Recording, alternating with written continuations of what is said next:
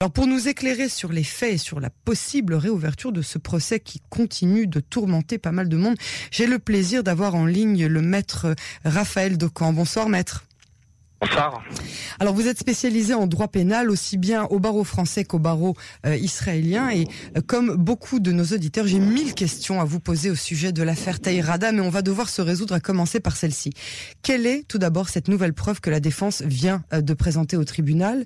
Et est-ce qu'on doit vraiment croire que son procès va être prochainement réellement ouvert? Eh bien, il y a cela quelques semaines, un expert du nom de Ren Kugel, qui était un, expert qui avait été euh, cité au moment du procès euh, par la défense, euh, a donné une conférence Zoom dans laquelle il a affirmé, il a laissé entendre plus, plus précisément qu'il pourrait y avoir une autre personne sur la scène de crime. son explication scientifique est la suivante. Un corps, après un certain temps, évidemment, cesse de saigner.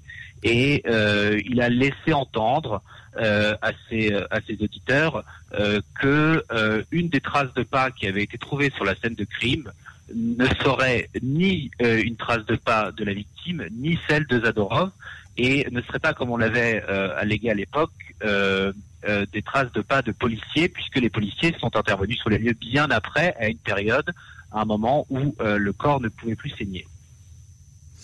Alors, est-ce que on avait déjà fait venir des experts de l'étranger qui avaient analysé justement les traces de pas euh, Qu'est-ce qui a changé aujourd'hui? Qu'est-ce qui fait qu'aujourd'hui euh, cette preuve peut arriver et euh, changer toute la donne?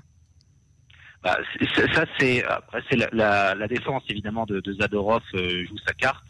Il restera à voir si euh, le, euh, la Cour suprême décidera de décidera de, de, de, de donner raison euh, sur ce, sur cette preuve.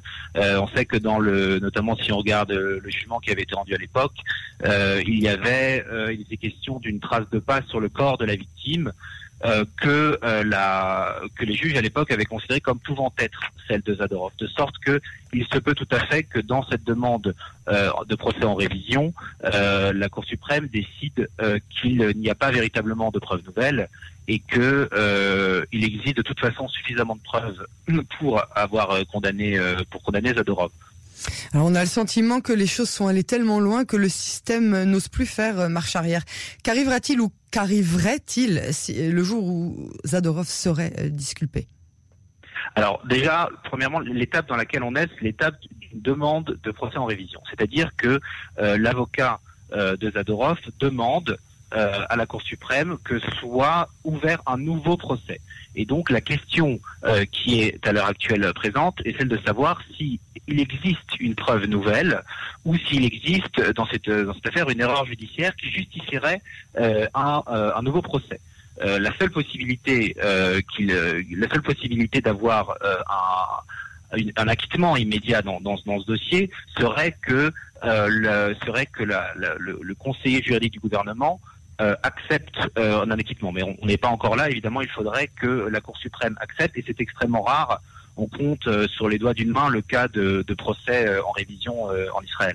Alors justement, est-ce qu'il y a eu des, déjà des procès de ce genre qui ont empêché de dormir tellement de personnes? Et je parle non seulement des Israéliens, mais surtout des personnages publics, sans parler de la famille de la victime qui clame à qui veut l'entendre que Zadorov est en fait le bouc émissaire de service qui a permis à la justice de refermer le dossier à chaque fois. Alors oui, on a, on a, on a plusieurs exemples de, ce type de procès qui ont euh, véritablement euh, retenu l'attention euh, avec un, un, immense suspense, si j'ose dire, de tout le pays. On pense bien sûr au procès d'Ivan le Terrible de d'Amaniuk, cette personne qui était garde aux concentration de Treblinka, qui a été en 1988 condamnée à mort par en première instance et la Cour suprême ensuite en 1993 euh, l'a acquitté en estimant que euh, Monsieur Dameniuk n'était peut-être pas euh, le Ivan le terrible dénoncé par les témoins. Si on parle maintenant d'un procès en révision, euh, puisque Dameniuk n'était pas un procès en révision, c'était simplement sur appel, mais c'était un procès qui avait euh, qui avait retenu toute l'attention et retenu en haleine tout Israël. On pense au procès également euh, Baranès. Baranès avait été condamné en 1976 pour meurtre et en 2002, euh, donc bien longtemps après, euh, un, nouveau procès a été ouvert et euh, il a reçu une indemnisation de l'État de l'ordre de 5 millions de shekels, euh, montant qui peut apparaître important, mais qui bien évidemment n'a pas racheté les, années de, liberté qui lui ont été prises.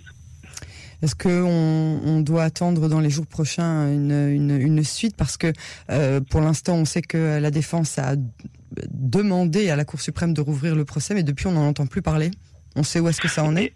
Eh bien, il y aura une décision qui, une décision qui sera, qui sera prise dans les, dans les, dans les jours prochains, à une date que la, la Cour suprême fixera. Euh, encore une fois, cette décision sera sur la, pour examiner s'il existe une raison de, de une raison de, de, rouvrir le procès, et non pas directement de savoir s'il est innocent ou coupable. Oui, bien sûr. Si en tout, si en bout, en bout de parcours, si on est dans l'hypothèse euh, qui me paraît euh, je ne peux pas me prononcer véritablement sur les chances de, succès de cette requête, euh, mais euh, on, peut, on, peut, dire que de manière générale, c'est extrêmement rare. Voilà, on, on, peut quand même le dire. Euh, si en bout de parcours, on, on, a un acquittement qui, encore une fois, n'apparaît pas forcément probable, à ce moment-là, il y aura une possibilité, euh, si euh, il existe des, des, des, des doutes euh, et, et, des, soupçons tangibles à l'égard d'une autre personne, de, de, de, rouvrir un procès contre quelqu'un d'autre et, de, et, de, mettre en accusation cette personne. Et pour Zadorov, si, si, avec beaucoup de si, il est acquitté en fin de parcours, d'obtenir une indemnisation comme le prévoit le, le droit pénal israélien. Maître Raphaël Decamp, merci beaucoup pour votre intervention et puis euh, de nouveau hein, dans cette histoire, affaire à suivre. Absolument, merci beaucoup. Merci, merci beaucoup, à très bientôt.